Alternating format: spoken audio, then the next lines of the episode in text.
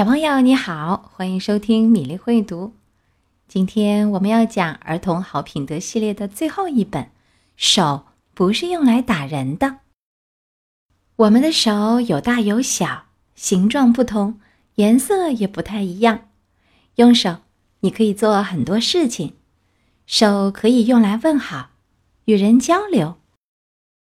你可以用各种手势跟人打招呼，友好的与他人沟通。比如，伸出你的手，与人握手，说说话。来，现在就试试看吧。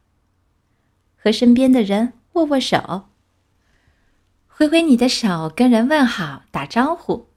你还可以用你的手画画或写字。但是。有些事，手可不能做。手不能用来打人，因为打人是不友好的行为。打人会弄疼别人。想想，打人会给别人带来什么呢？打人不仅会伤害别人的身体，还会伤害别人的感情。打人后，请这么做：勇敢地说“我很抱歉”。那么，为什么人们会打人呢？因为有时候他们感到伤心，Peter 从来不和我玩。有时候他们感到嫉妒，我想要那个玩具。有时候他们感到害怕，那个总捉弄我的孩子过来了。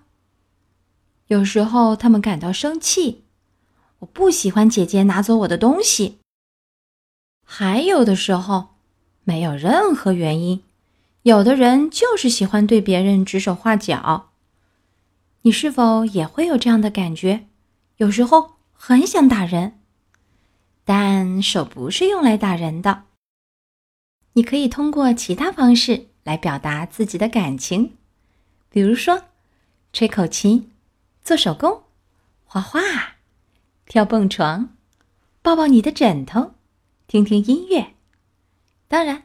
我们还可以用语言来表达，你还能想到更多表达自己情绪的方法吗？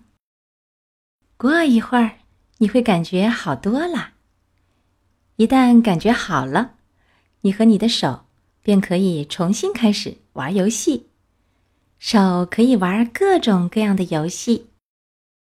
怎么用手来玩游戏呢？比如手偶、手影。吹泡泡、扮鬼脸、玩泥巴。手可以用来学习、数数、系鞋带、画画和提问题。手还可以创造乐曲、打响指、拍手，或者敲打出节拍。你能打节拍吗？来试一下。手还可以工作，比如堆沙堡。总之。手是用来玩游戏、学习、做事和堆沙堡的，而不是用来打人的。既然如此，当你和你的朋友发生争执时，该怎么办呢？你们可以尝试一起解决问题。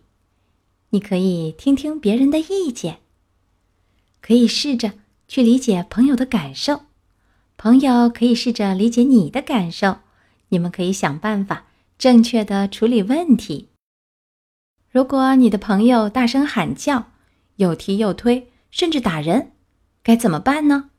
你不能还击，你可以走开，找些别的事儿做，找别人玩，或者求助能帮你的大人，不管是老师、爷爷、妈妈、姐姐。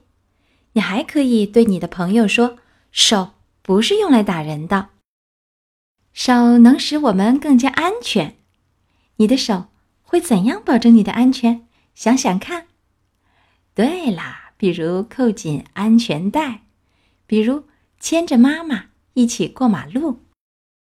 手还可以帮助别人，用你的手可以做很多事情，比如收拾玩具、喂宠物、搬运书本、整理书架、扫地。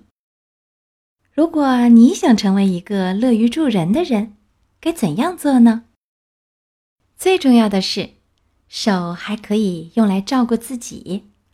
我们用手穿衣服、洗脸、梳头发、刷牙和关灯。你是怎样照顾自己的呢？手是用来帮助人的，手是用来照顾人的，手是用来保证我们的健康和安全的。手不是用来打人的，成年人也不能用手打人。手是用来和别人友好相处、表达爱的。去吧，和你身边的人握握手、抱一抱。最后，手还会跟我们说再见。今天儿童好品德系列的最后一本，《手不是用来打人的》讲完了。我们可以用手表现出我们的友善和关爱。所有孩子都能学会用自己的双手照顾自己，并且关心别人。亲爱的小朋友，欢迎你留言告诉米粒，你用你的小手可以做哪些照顾自己、帮助别人的事情。欢迎你在微信公众号“米粒会读”留言点播你喜欢的故事，我们明天再会。